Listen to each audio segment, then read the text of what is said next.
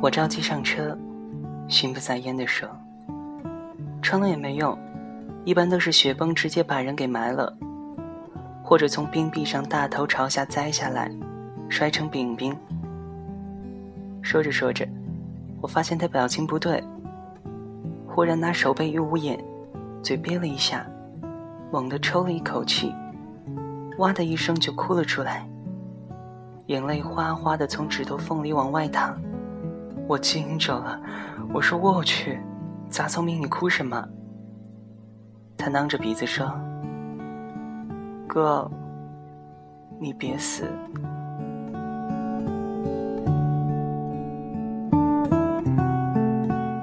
我又好气又好笑，逗地说：“我要是死了，你就替我给白菜养老送终吧。”他哭得直咳嗽，一边咳嗽一边吼。我不，我哄他，伸手去敲他的头，越敲他哭得越厉害，还气得直跺脚，搞得和生离死别似的。那时候，她已经是二十岁的大姑娘了，可哭起来完全是个孩子。后来生离死别的次数多了，她慢慢的习以为常。哭倒是不哭了，但添了另一个熊毛病，经常冲着大巴车摇手道别，笑着冲我喊：“哥，别死啊，要活着回来哈。”司机和乘客都抿着嘴笑，我缩着脖子，使劲把自己往大巴车的座位缝里挤。唉，搞得我好像是横店志士。拎着菜刀去暗杀关东军司令似的。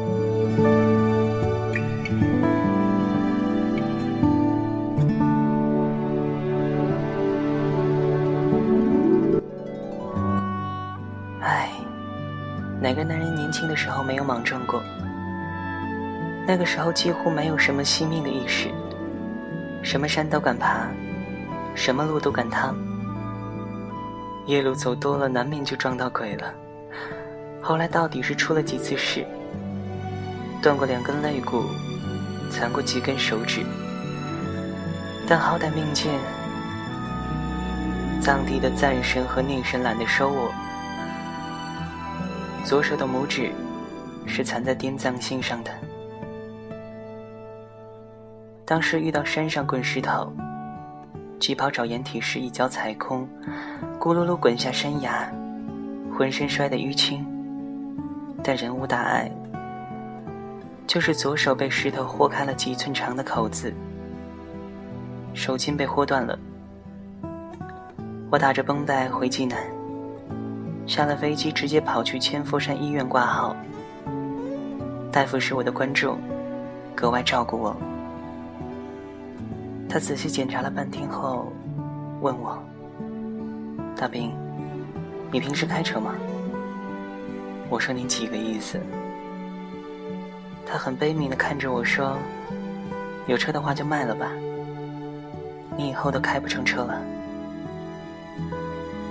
他刷刷的写着病历，歪着头说：“快下班了，你给家你打个电话。”来办一下住院手续。明天会诊，最迟后天开刀。唉，自己做的孽自己扛，怎么能让爸妈跟着操心呢？我犹豫了一会儿，拨了杂草敏的电话。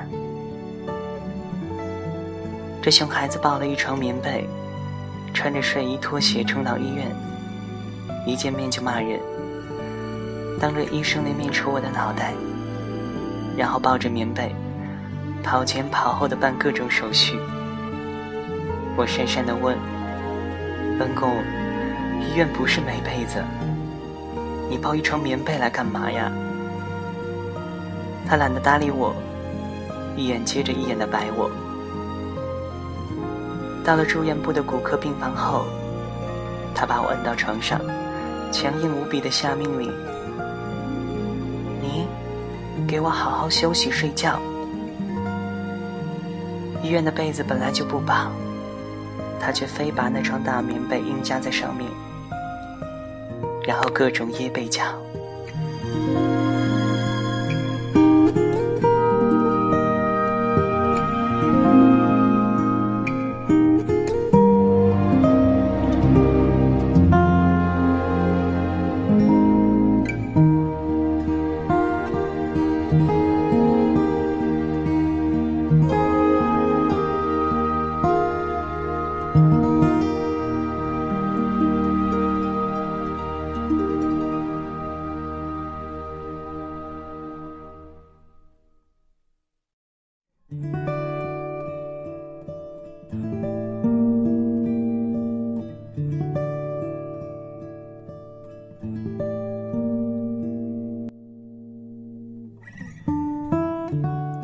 睡觉后，双手抱肩，一屁股坐在床边，各种运气。隔壁床的病人都吓得不敢讲话。我自知理亏，被裹成了一个大蚕蛹，热出一身白毛汗也不敢乱动。他就这么干坐了半晚上。半夜的时候，歪在我的脚边，轻轻打起了呼噜。他在睡梦中小声嘟囔。哥，别死！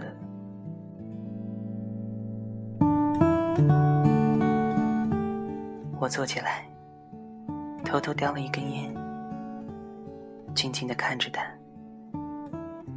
清凉的来苏药水味道里，这个小朋友打着呼噜，穿着毛茸茸的睡衣，白色的扣子，小草图案，一株一株的小草。会诊的时候，又狠狠地哭了一鼻子。医生给出的方案有两套：A 方案是在拇指和手腕上各划开一个口子，把已经缩到上臂的手筋和拇指上残留的筋捆到一起，在体内用进口物料缝合；B 方案把筋抻到一起后，用金属丝穿过手指，在体外固定。据说是要上一颗螺丝，治疗效果相同，B 方案早一点醉，但比 A 方案能省差不多一半的钱。我想了想，那就 B 方案好了。没办法，钱不够。那一年有个兄弟急性硬气，我平时没有大的开销，江湖救急，本是应当。就把流动资金全部借给了他，连工资卡在内，账户上只剩下两三万，刚好够 B 方案的开支。B 方案就 B 方案吧，老爷们儿皮糙肉厚，遭点小罪，没什么大不了的。大夫说确定 B 方案是吧？我说嗯。杂草敏忽然插话说：“A。”借钱的事儿他不是不清楚，银行卡什么的都在他那里保管，他不会不知道。我说 B，他大声说 A，我说一边去，你别闹。他立马急了，眼泪汪汪的冲我喊：“你才别闹，治病的钱能省吗？”他一哭，就爱拿手背捂眼睛，当着一屋子的医生护士面，呜呜的哭起来。我觉得太尴尬了，摔门要走，医生拦住我打圆场说：“好了好了，你妹妹这是心疼你呢。”当着一屋子外人的面，我又脸红又尴尬，想去劝她，又抹不下脸来，又气她，又气自己，到底还是摔门走了。一整个下午，杂草米都没有露面。到了晚上，我饿得要命，跑到护士值班房蹭漂亮小护士的饼干吃。吃的正高兴呢，杂草米端着保温盒回来，他的眼睛是肿的，脸貌似也哭胖了，他把盖子掀开，怯生生的亲到我的面前说：“哥，你别生气了，我给你下了面条，一碗西红柿鸡蛋面，冒着热气，西红柿切得碎碎的，蛋花也碎碎的，我吞到嘴囊里，稀里糊涂的吃面条，真的好吃，又香又烫。”烫得我的眼泪噼里啪啦往碗里掉。从那天起，吃面我就只吃西红柿鸡蛋面，可再也没有吃到那么好吃的西红柿鸡蛋面了。吃完面，认真的舔碗，擦澡面蹲到我的旁边说：“哥，我以后不凶你了，你也别凶我了，好不好？”我说：“嗯嗯嗯，谁在凶你谁是狗。”我腾出一只手来，敲敲他的头，然后使劲的把他的短发揉乱。他小声说：“我看那个小护士蛮漂亮的。”我也小声的说：“是呢是呢。”